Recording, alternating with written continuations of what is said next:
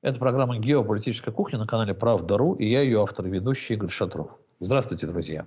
В нашей студии с уважаемыми экспертами мы беседуем о внешнеполитических интересах, которые с течением времени могут меняться, но всегда остаются главным основанием для принятия решений на международной арене.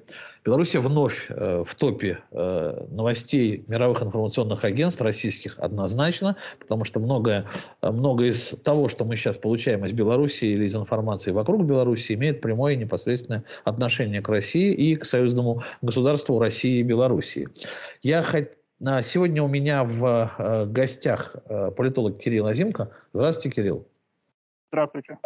Я хотел э, начать э, нашу беседу с темы миграционного кризиса, но это такая большая история, стратегическая. Давайте пойдем по повестке. Самая свежая, самая такая прямо актуальная новость. Президент Беларуси Александр Лукашенко дал интервью Дмитрию Киселеву, российскому телевидению, российскому информационному агентству.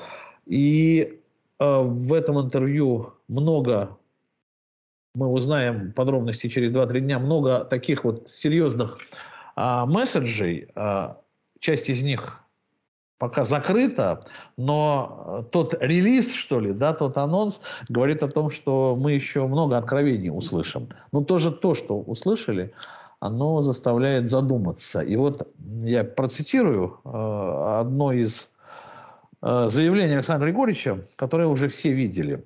А, мы все понимали, что Крым де-факто – это российский Крым. После референдума и де-юре Крым стал российским.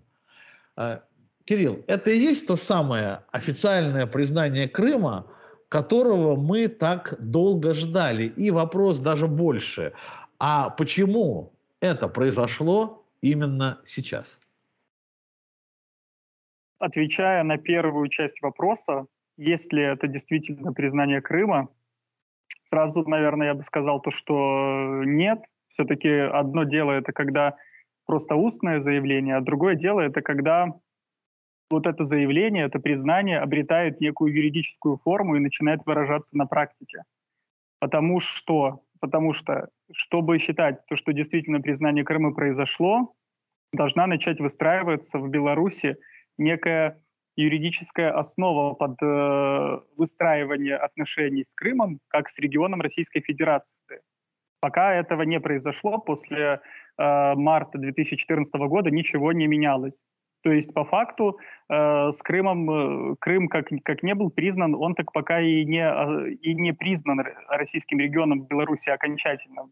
Потому Хорошо. что, например, обычно такие а обычно такие вещи, они после заявлений э, происходит это э, оформление какого-либо указа либо распоряжения, которое э, передается в нижестоящие органы по вертикали с предписаниями, значит, начать выстраивать политические и иные связи с Крымской республикой, как с регионом Российской Федерации, там, Кирилл, вплоть до... Да, да. Да, Кирилл, ну, Александр Григорьевич предвидел, видимо, ваш ответ на мой вопрос, и он сказал, ну вот я еще приеду туда, да, вместе с Владимиром Владимировичем, это и будет официальное признание.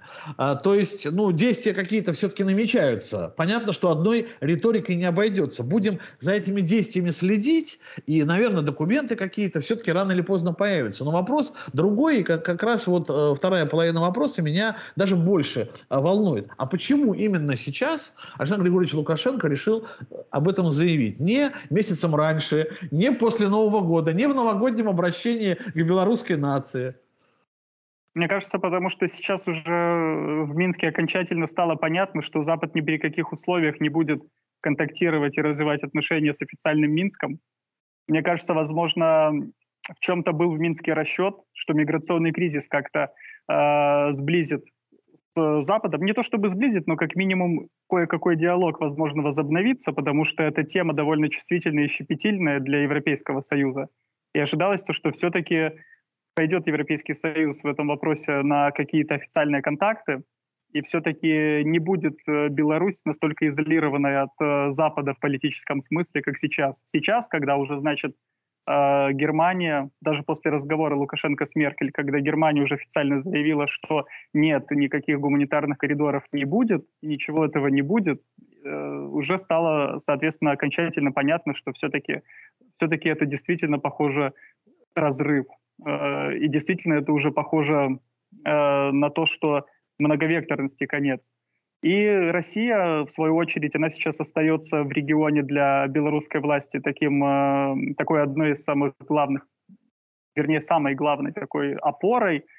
И сейчас такие заявления, они служат, во-первых, это как э, ответ Западу на то давление, которое происходит, ответ Западу на то, что Запад все-таки не идет на какие-то официальные переговоры с Минском, ну и, соответственно, реверанс, наверное, такой в сторону России в э, положительном смысле, что как бы, э, что все-таки действительно, наверное, вектор больше уже определен в плане э, восточного э, вектора развития. Вот. Ну да, Поэтому то есть если я вот... думаю в этом. Да, если да, если так действительно вот думают э, в администрации белорусского президента и сам Лукашенко, то тогда это а, объяснимо. Действительно, ничего не остается, и было бы странным еще в, в, в это время, в такой ситуации, ну, какую-то позу занимать по отношению э, Крыма и его э, э, нахождения в составе Российской Федерации. Но есть тогда э, в вашем ответе на этот вопрос, есть такой мостик, э, специфический, кстати, к теме миграционного кризиса. То есть, если я правильно вас понимаю, э, ситуация с миграционным кризисом – инициировано все-таки не какими-то вредными э, западными силами, не какими-то э, внутрикурдскими э, э, бизнесменами, которые решили использовать белорусский маршрут так активно, а все-таки она инициирована Белоруссией, не будем говорить Александром Григорьевичем Лукашенко, какими-то кругами белорусскими, которые таким образом ну, хотели надавить на Запад. Я правильно вас понимаю? Я думаю, то, что в первую очередь, наверное, можно сказать, что э, Беларусь не то чтобы инициировала и специально все это затеяла ради создания миграционного кризиса, а просто Беларусь э, сделала определенный шаг, когда э, это стало возможным. Потому что в мае и в июле текущего года Александр Лукашенко заявлял то, что вот, мол, раз Запад нас давит санкциями, у нас теперь нету ни средств, ни возможностей охранять э, Европейский Союз от беженцев на своей территории, так как это было раньше. Это вот первый момент, э, который говорит о том, то, что белорусы ослабили э, свою сторону границы с Европейским Союзом, и через э, и мигранты могли этим воспользоваться, чтобы попасть в Европейский Союз в гораздо более облегченном, скажем так, режиме, чем было до начала э, политического кризиса в республике и до начала давления Запада на Минск. Это вот первый момент. И второй момент, который привел тоже к усилению миграционного кризиса, это то, что Европейского Союза был эм, Э, был расторгнут договор о реадмиссии, так называемый. Беларусь Европейским Союзом э, гласил о том, то, что Беларусь, получается, она э, нелегалов, которые пытаются попасть в Европейский Союз, на своей территории задерживает и не пропускает, значит.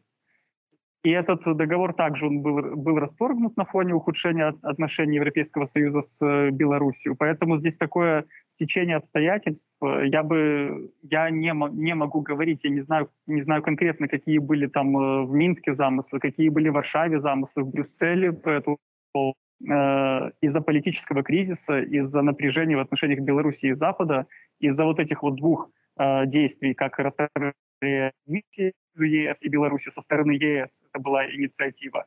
И вторая инициатива была именно со стороны Минска прекращение, значит, сдерживания миграционной волны в Европейский Союз как ответ на то давление, которое Минск ощущает на себе Запада. И поэтому это могло, в принципе, э, возникновение миграционного кризиса и стать следствием вот стечения этих конкретно обстоятельств. А там уже дальше стороны начали думать, как можно этот миграционный кризис использовать в свою пользу.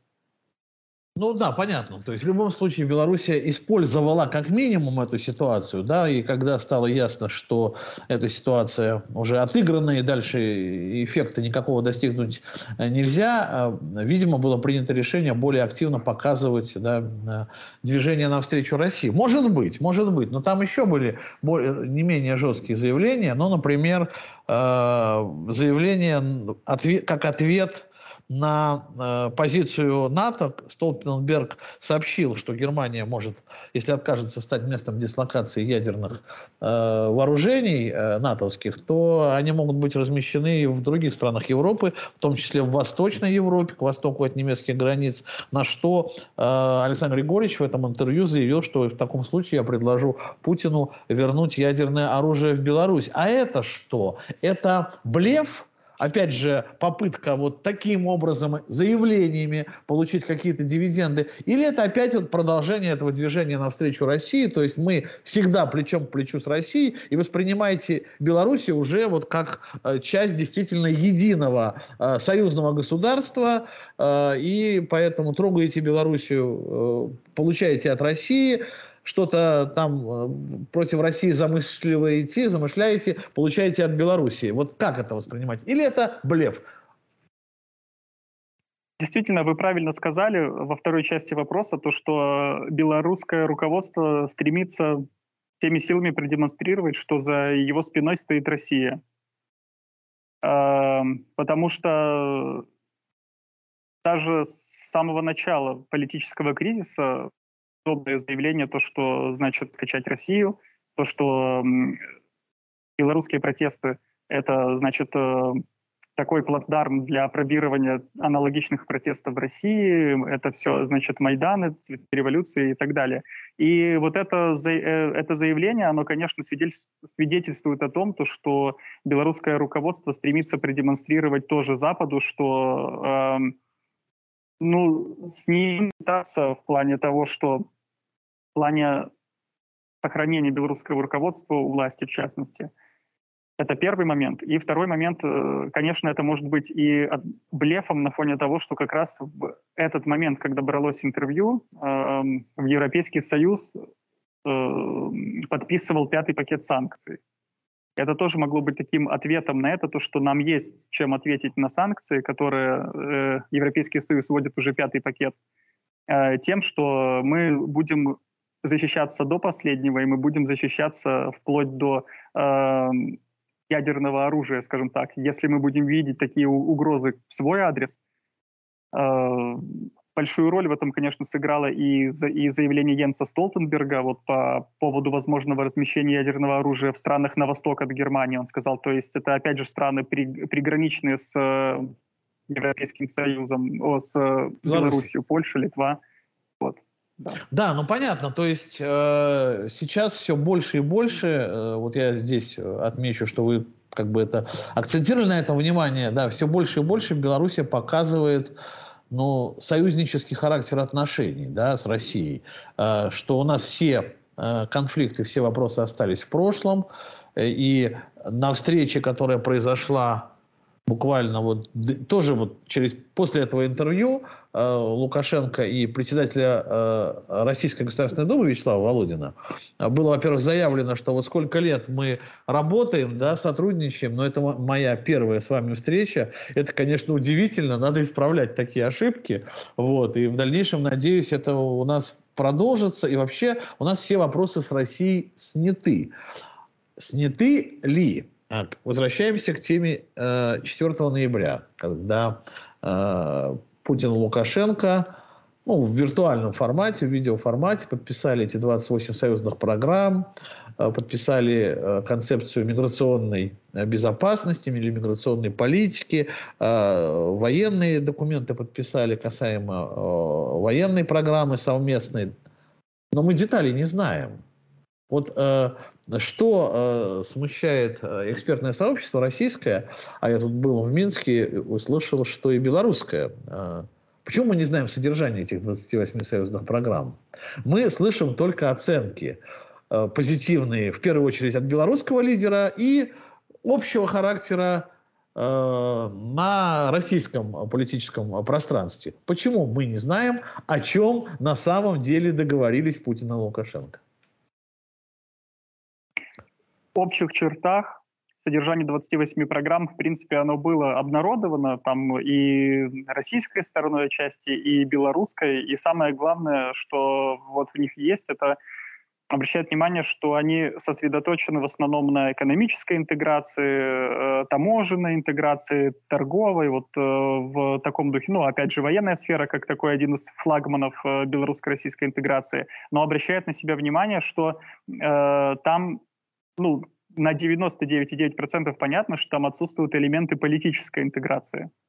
Хотя сам, само по себе союзное государство, оно ведь задумывалось именно как политический проект, и в основе союзного государства лежит именно политическая интеграция, потому что э, в торгово-экономической таможенной сфере можно прекрасно взаимодействовать в рамках Евразийского экономического союза. В военной сфере есть ОДКБ.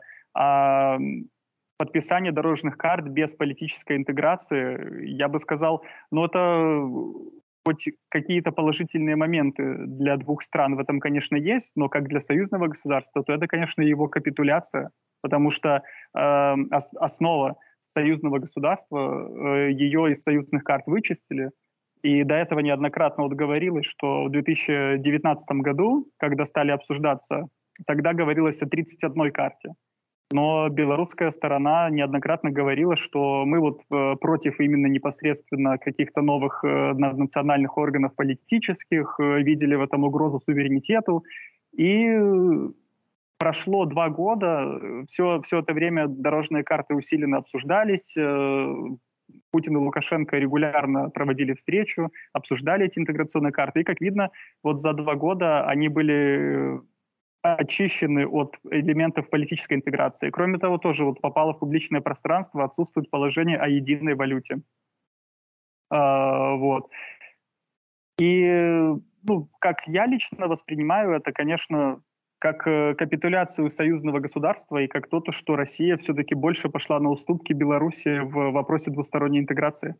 То есть вы тоже, как и я, кстати, да, почувствовали, что речь идет о каких-то ну, документах, которые можно назвать э, документами, отражающими двустороннее сотрудничество между государствами, а не общий характер э, экономики, налоговой сферы и так далее. То есть то, что можно вот, то, что, как правило, подписывают государства друг с другом, да, договор об этом, договор об этом, но это не тот союз, который, о котором мы думали. Да, конечно. Э, просто, конечно, если говорить о том союзе, о котором мы думали, о том союзе, который задумывался еще больше 20 лет назад, э, он э, вряд ли сможет нормально функционировать без каких-то общих наднациональных органов, потому что даже если мы выстраиваем общее экономическое пространство, для этого уже, уже необходимо, чтобы были, были какие-то и общие судебные инстанции, где бы э, субъекты хозяйствования могли бы э, рассматривать какие-то споры друг с другом на общих условиях и белорусские, и российские. Э, потом, значит, если мы говорим про э, интеграцию в сфере налогов, то, что очень много у нас сейчас говорят, действительно, то, что в этих э, дорожных картах, скорее всего, есть очень много об унификации налоговых систем, но для этого необходимо будет проводить эм, для этого необходимо будет принимать общий, общий налоговый кодекс союзного государства, а это э, как-то без политических надстроек это очень маловероятно, поэтому пока и, и не особо понятно, сможет ли э, полноценная экономическая интеграция, в том числе в налоговой сфере, действовать без политической интеграции, либо хотя бы без каких-то политических таких надстроек в, со, э, в союзном государстве. Ну, ну да, вот вы почувствовали те же э, провалы, вот как бы э, те же лакуны, которые мне э, показались ну, очень существенными. Я, например, э, рассматривал эту ситуацию на примере э, темы союзного медиахолдинга, о котором сказал Александр Григорьевич тогда. Да? я вот задавал вопрос белорусским журналистам, в частности, председателю Союза журналистов, Белорусского союза журналистов. Скажите, говорю, а э, где будет находиться, в каком городе, в какой столице будет находиться главный цензор? В Москве или в Минске? То есть по каким критериям будет оцениваться деятельность журналистов этого медиахолдинга? По белорусским или по российским? Ведь у нас, как бы мы там не говорили об общем понимании там, демократических ценностей, но вопрос свободы слова в России и в Беларуси понимается по-разному. Есть уникальные национальные особенности. Ну, Андрей мне что-то там ответил, Кривошеев, на этот вопрос, но тем не менее он по-прежнему остается, этот вопрос. Если нет единого документа для двух государств, то э, а как вообще работать, как даже на, на работу в этот медиахолдинг белорусскому журналисту устраиваться, да, чтобы потом получить э, от своих же властей по шее, да, хотя он будет работать вроде в рамках общего союзного государства. Вам тоже показалось это немножко странным, как минимум, да?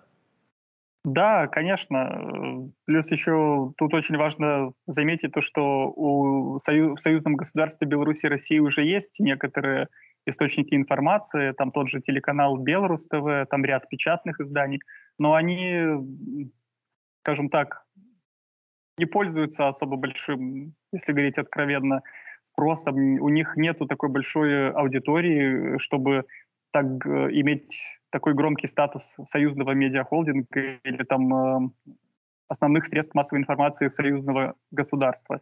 И это очень большая проблема в том, что действительно эм, в, э, в создании союзного медиахолдинга было бы очень важным и правильным отойти от э, зарегулированности э, информации, от э, зарегулированности информационной политики этого медиахолдинга, потому что это действительно может просто стать, ну, как бы, как э, очень много денег на это будет потрачено, но а толку будет мало. И э, тоже важно отметить то, что что информационную и редакционную политику должны будут определять э, профессиональные медийщики, люди опытные в этом деле, а не, скажем, в каких-то чиновничьих кабинетах. Ну да, проблема большая, особенно после того, как э, белорусское, э, белорусское медиапространство лишилось такой, э, такого СМИ, как «Комсомольская правда» в Беларуси. Да? Вот это как раз очень жестко проявила а, разные подходы к работе журналистов в России и в Беларуси. И казалось бы, ну что, ладно, журналистика, мы же о серьезном говорим, там, о финансах, о том, как мы объединим все наши там э, экономические системы, но мне кажется, если мы здесь не можем договориться, то еще сложнее будет договариваться на экономическом поле. Может быть, поэтому мы не знаем э, реального, подробного содержания этих союзных программ. Тут просто очень важно тоже отметить то, что белорусское руководство, оно сейчас э, находится в таком состоянии, как мне кажется, стрессовом, потому что оно пережило и до сих пор переживает политический кризис в своей стране. И в связи с этим оно э, гипертрофированно видит информационные угрозы в свой адрес, и поэтому максимально старается контролировать информационное пространство. Э, практически уже все э, негосударственные средства массовой информации, они закрыты, либо заблокированы, либо признаны экстремистскими, там, вплоть до отдельных телеграм-каналов. Вот, поэтому э, здесь действительно могут возникнуть, возникнуть очень большие противоречия на фоне того, что слишком разные понимания свободы слова, слишком разные стандарты в журналистской работе в России и в Беларуси. И создать в нынешних условиях, когда э, в Беларуси пытаются создать абсолютно стерильное информационное пространство для себя, потому что в любых, в любых каких-то э, информационно-медийных компаниях, в любых информационно-медийных продуктах, где хотя бы хоть в чем-то подозревается нелояльность, у них могут э, возникнуть определенные проблемы в работе в Беларуси. Ну, вот как в частности недавняя история даже с «Комсомольской правдой», которая, казалось бы, ну, абсолютно там не, не оппозиционно-змогарский такой э, был сайт, вот, поэтому, как, ну, как я лично, таких особых перспектив э, в союзном медиахолдинге в текущих условиях пока не вижу. Ну, разве что, если он будет действительно управляться из России, и в нем будут работать э, профессиональные медийщики, например, там с телеканала Russia Today, которые которые умеют делать такой продукт, который пользуется спросом там и в Западной Европе, и везде, как бы, ну, в таком случае, да. Если это будет что-то такое, скажем так, слишком, слишком конъюнктурное, скучное и официозное, и стерильное в плане цензуры, ну, как бы, я в этом плане не вижу перспектив. Кирилл, очень любопытная для меня тема, интересная про медиа, да, но отложим немножко ее, если останется время к ней, вернемся. Есть еще пара вопросов, а я вот хочу уцепиться за сказанное вами. Вы говорите, что белорусские власти до сих пор находятся в состоянии стресса, потому что э, не закончилась эта ситуация, то есть не закончился кризис. Как же не закончился? Вроде бы так все уже, все хорошо, все гладко, все в едином порыве готовятся к принятию Конституции, никаких митингов мы не наблюдаем на улицах Минска. Вы тут не это не преувеличиваете сложную, сложность ситуации для белорусских властей. Мне кажется, они все доказали. Ошибаюсь?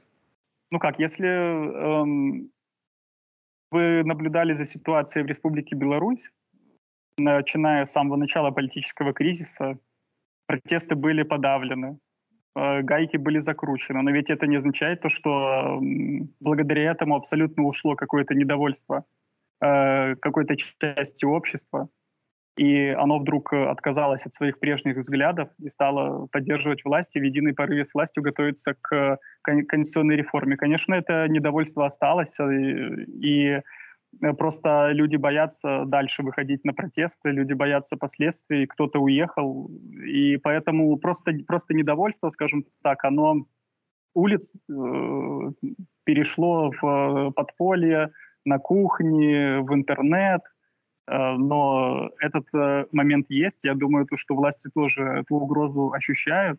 Поэтому и политический кризис продолжается, потому что консенсус между недовольными и властью, он пока так и не был найден.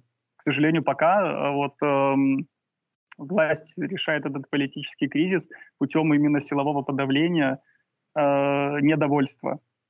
Но, как известно, без консенсуса, как бы здесь последствия могут на самом деле быть всякие.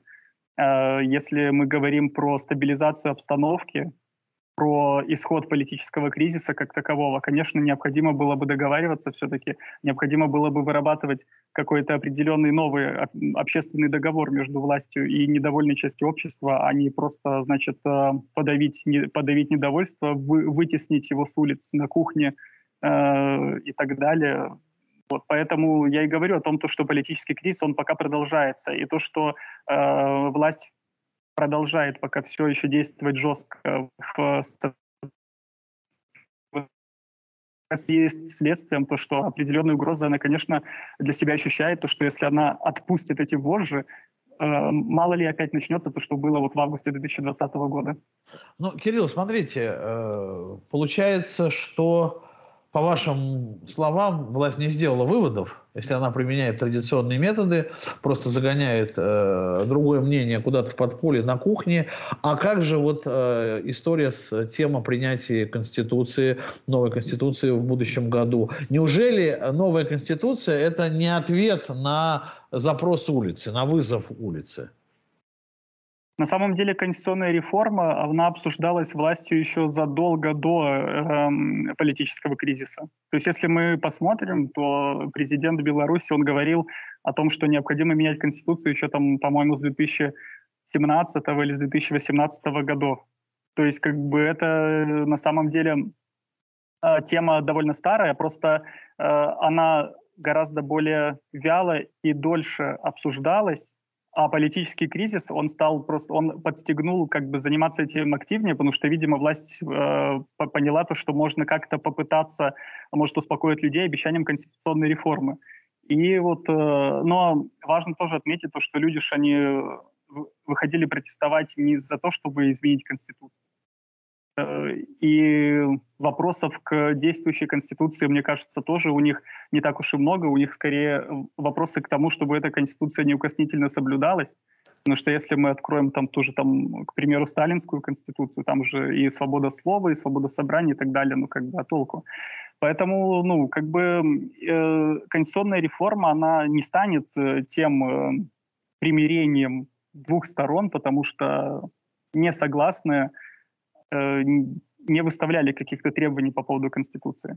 Хорошо, ну легко критиковать нам с вами, да, вот это не выход, это не выход. А каким, каким бы мог быть выход? Неужели э, выходом можно было бы считать, не знаю, там диалог с, с Тихановской? Неужели вы об этом говорите? Или у вас есть какие-то другого рода предложения? Нет, как Э, очень, очень сложно, конечно, говорить, что конкретно здесь может быть выходом, но я думаю, надо отталкиваться от того, а, какие сейчас в целом э, новые потребности у общества, почему они стали протестовать. Нас, нас, э, насколько я вижу, насколько я знаю, там и из личного общения там, с белорусской молодежью, с людьми даже среднего возраста, в целом людям хочется более, что ли, скажем так, активной и конкурентной э, политической жизни. Э, людям хочется э, ощущать собственное участие к управлению страной. То есть я думаю, то, что в этом плане выходом могло быть э, даже в чем-то возможно взять пример из Российской Федерации. Э, больше развивать политические партии, больше способствовать развитию каких-то молодежных волонтерских инициатив, э, а не использовать сугубо там какие-либо советские такие методы, вот как там был комсомол, сейчас у нас БРСМ, все, ну, то есть как бы это очень-очень много работа с молодежью, э, и в целом работа с обществом, она в последние годы была очень э, такой формальной, формалистской. И это вот э, недостающий молодежный драйв, активизм, вот это все, это и э, заполнили недружественные государству силы. Поэтому, собственно, ну, то, что государственные медиа не умели рабо- э, хорошо работать с молодежью, поэтому молодежь стала читать оппозиционные медиа, например. Э, поэтому я думаю, то, что ну, сейчас необходимо двигаться вот в сторону именно такой демократизации. И в чем-то можно взять пример, опять же, из России, где и совсем другое представление там о свободе слова как бы, и так далее. Ну да, и о политических партиях в том числе. Хотя у нас мы по-своему критикуем свои политические партии. Я услышал, а Просто... я услышал... Да, я да, сейчас да. еще раз чуть-чуть, да, чуть-чуть добавлю, тоже ну, не, недавно к такой мысли пришел, просто нельзя э, натянуть центральноазиатскую модель на восточноевропейский народ. Потому что все-таки модель, модель управления в Беларуси, она же во, многом походит на, на центральноазиатские все-таки больше. А там где-то ну, больше принято, скажем так, когда есть суперпрезидентская модель, э, жесткая иерархия, вертикаль такая как бы власти. Вот. А на, население, вот оно за 30 э, лет независимости, за 30 лет, э, скажем так, видя другие примеры за эти 30 лет, она вот хочет тоже там более, скажем так, восточноевропейскими реалиями жить в политическом плане, а не центральноазиатскими. Ну, вы прямо на два вопроса меня подтолкнули. Первый, я хотел привести э, пример э, беседы с вашим коллегой белорусским, Вадимом Боровиком, поможет, по-моему, да.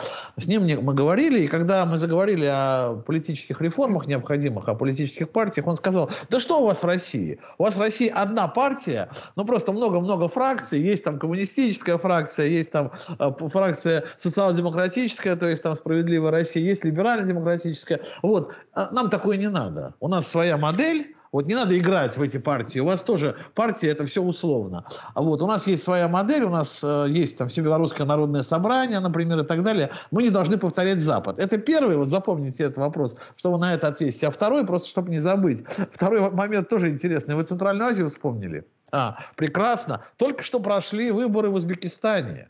Я такого количества позитивных откликов с Запада о выборах на постсоветском пространстве давно не слышал. Режим Мерзиёева – это процветающий демократический режим. Э, это страна, которая верно стала на путь демократии, где происходят серьезные политические реформы. Я без иронии говорю. Наверное, это так. Но чтобы такое э, заговорили, чтобы Запад такое говорил о постсоветской центральноазиатской стране, надо было постараться. Почему режим Лукашенко, значит, не демократический, а режим э, узбекский, узбекистанский демократический. Вот как бы, вот давайте и о Боровике, и об узбеках, и о, о Лукашенко вместе поговорим в комплексе.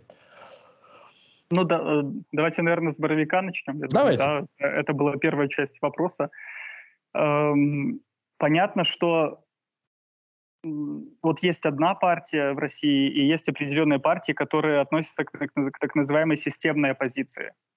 Но это не отменяет того, что у населения в любом случае есть э, ощущение, что оно все, что у него все есть то оно, оно все равно, пускай оно выбирает между разными партиями системные оппозиции, но оно, но оно все равно выбирает между разными партиями. Кто-то более левый, кто-то более правый, кто-то центристский, кто-то более либеральный, скажем, кто-то более консервативный. И в, в любом случае, даже если, ну, просто что на Западе тоже есть очень много систем, которые там, где просто похожие друг с другом партии две соревнуются, а на самом деле политика практически не меняется, как, к, к примеру, двух Соединенные да. Штаты. Вот, Да, да, да. И Англия та же, та же, к примеру, э, две, две основных партии в Польше, две основных партии в Германии есть, как бы. Но это в, в любом случае дает человеку, особенно молодому человеку, ощущение, то, что он все-таки выбирает и он все-таки э, влияет на что-то.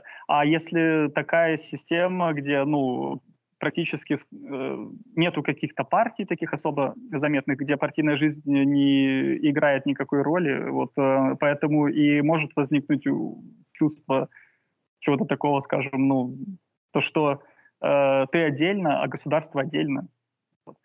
Э, то, что касается второй части вопроса, я думаю, то, что такое разное отношение к событиям в Узбекистане, событиям в Беларуси, потому что в Узбекистане не было протестов, и узбеки никак особо не демонстрировали недовольство и несогласие с результатами выборов, э, с тем, как выборы были проведены. Потому что в 2015 году в Беларуси были выборы проведены как всегда, как, как и во все годы, как и в 2020 году. То, что у многих возникли вопросы к цифрам но в 2015 году никаких массовых протестов не было. И какая была реакция Запада? Реакции, реакции Запада тоже практически никакой не было, да, там они где-то что-то побузели, грубо говоря, но они не действовали так жестко, как в 2020. В 2020 был такой вот прецедент, когда очень такие массовые протесты, во-первых, и во-вторых, э, развитием информационных э, технологий, э, то, что у каждого там, там с собой есть камера, у каждого там есть диктофоны и так далее, стали очень активно как-то распространять там э, про выборы эту информацию, очень активно распространять про массовые протесты и так далее. Это тоже сыграло роль, то, что это все так стало в 2020 году в Беларуси э, очень громким, вот эти события.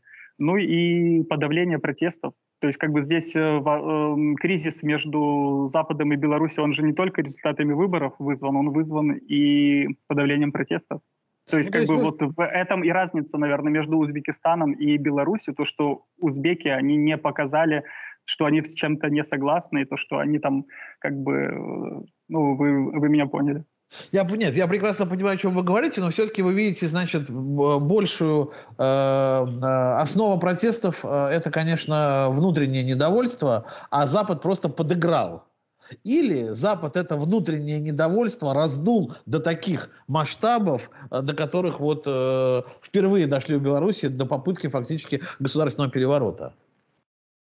В первую очередь, конечно, я думаю, то, что были определенные внутренние причины и внутренние э, поводы для недовольства, а уже этим воспользовался Запад, и уже Запад эти протесты оседлал, и уже Запад стал при помощи э, блогеров э, и так далее, стал это э, пытаться масштабизировать. То есть если бы не было ни, никакой социальной протестной базы в Беларуси, если бы белорусы действительно там, э, если бы действительно там не, недовольных был какой-то абсолютный мизер, я не думаю, то, что при помощи там одних телеграм-каналов уд удалось бы такие массовые протесты бы вызвать. Ну, не знаю, не знаю. Помните, были э, твиттер-революции на Ближнем Востоке, все эти арабские, вся эта арабская весна. Ну, Насто... скажем, Запад, Запад дает инструменты просто, там, Твиттер, Telegram, к примеру, другие. Э, Запад дает инструменты определенные, но я не думаю, то, что они смогут э, только при помощи одних инструментов, без внутренней социальной базы недовольства, добиться того, чего они там, к примеру, смогли добиться во многих странах. И даже таких массовых протестов спокойной и мирной до этого Беларуси. Не, ну Плюс да. еще ну да, если мы понимаем, что инструмент это может быть и лопата, и кол, да, надо все-таки взять эту лопату и кол. А так выложат это, эти лопаты, ну и лежат они, и лежат, никому не нужны, да. Ну, а, да то есть да. Беларусь, Беларуси условия созрели для, для этого, вы считаете. И вот давайте мы будем так близко уже двигаться к подведению итогов и к, к некоторым прогнозам. Получается, условия созрели, кризис в активной фазе прошел, но не закончился – Выводов белорусская власть не сделала. Вот таков итог 2021 э, года для Беларуси. Или в эту, в эту мою фразу можно добавить еще что-то, или я вообще ошибся? Нет, вы, Игорь, в целом правы. Да, вы правильно меня поняли, потому что если резюмировать то, что я сказал, действительно оно так и есть. Пока не видно каких-то, скажем так, э, со стороны белорусской власти конкретных шагов, по направлению к поиску консенсуса и компромисса с недовольной частью общества. потому что все-таки общество, государство, граждане, они же э, могут быть разных взглядов, и задача государства и власти, она и состоит в том, чтобы найти между всеми гражданами какое-то определенное согласие, консенсус, и чтобы как-то это государство сосуществовало, и как-то эти граждане разных взглядов между собой сосуществовали, а не часть граждан, э, скажем так, э, мы оскорбляем с телевидения. Вот, поэтому, как бы, ну, пока что этих шагов не видно, и, ну, я думаю, может быть, что-то нам более, больше станет ясно после конституционной реформы, потому что, к сожалению, пока нового проекта Конституции не обнародовано, и мы пока не можем говорить, что там вообще за изменения будут. Но если вдруг действительно там будут какие-то изменения в сторону демократизации системы, тогда действительно можно сказать, что выводы сделаны правильно. Ну да, просто потом надо будет реализовывать. Смотрите, Кирилл, а не кажется ли вам, что вот эта так активизировавшаяся сейчас тема союзного строительства а, и есть а, тот вывод, а, который сделали белорусские власти не только для себя, но таким образом, вполне возможно, они пытаются и общество перенастроить, дать ему новую такую, ну как бы, задачку, которую оно, они вместе с обществом собираются теперь решать. То есть вот давайте там а, посмотрим, что у нас будет. Мы начинаем двигаться в сторону более тесной интеграции. Вы же этого хотели. И вот смотрите, вот на этом пути у нас такие-то препоны, а вот здесь нет препон, а вот здесь мы э, стало лучше. То есть решить проблемы Белоруссии – внутриполитические за счет союзного строительства и перераспределения этих проблем на союзное государство. Не этот ли выход могли э, продумать в администрации белорусского президента? Ну, как бы, а как э, усиление интеграции с Россией может решить те противоречия, которые наметились между властью и частью общества? недовольной частью общества. Если э, союзную интеграцию в Минске рассматривают как такой шажок и мостик к демократизации, тогда это вполне возможно. Но пока, опять же, нету таких э, как, каких-то конкретных признаков, что это действительно так. То есть, то есть как бы разговора о том, что конституционная реформа сблизит нашу систему с российской, пока тоже, тоже нету. Э, на, на, э, наоборот, создается какой-то такой, э, я думаю, не, не совсем понятный для россиян новый орган, как все Белорусское народное собрание. Опять же, Э, сторонники действующей власти, политологи, они оправдывают это тем, что у нас нет, у нас свой путь, у нас э, своя модель, нам российская модель не нужна. Поэтому как бы, ну, я не думаю, то, что в Беларуси союзную интеграцию как-то рассматривают как э, шажок к демократизации. Пока, пока никаких признаков этому э, нету.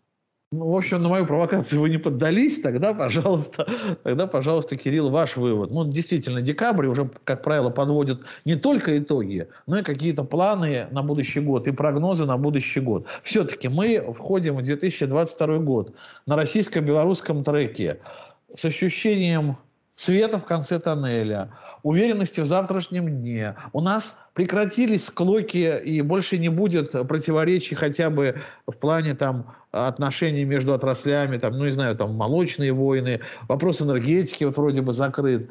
А, вообще, вот с каким настроением а, мы входим в 2022 год? И что нас в нем ждет а, хорошего, надеюсь только. Ну, в общем, что ждет? Ну, если, если говорить про российско-белорусскую интеграцию в целом про 2022 год, это очень сложно э, на основании того, что события в последние годы развиваются уж очень непредсказуемо. Никто же не мог предсказать, там, например, появление э, миграционного кризиса на границе Беларуси и Европейского Союза. Никто не мог предсказать, например, какой скандал вызовет посадка самолета в Минске. То есть как бы это очень не, непредсказуемые события, и я бы, конечно, от каких-то конкретных таких э, прогнозов пока отказался. Вот.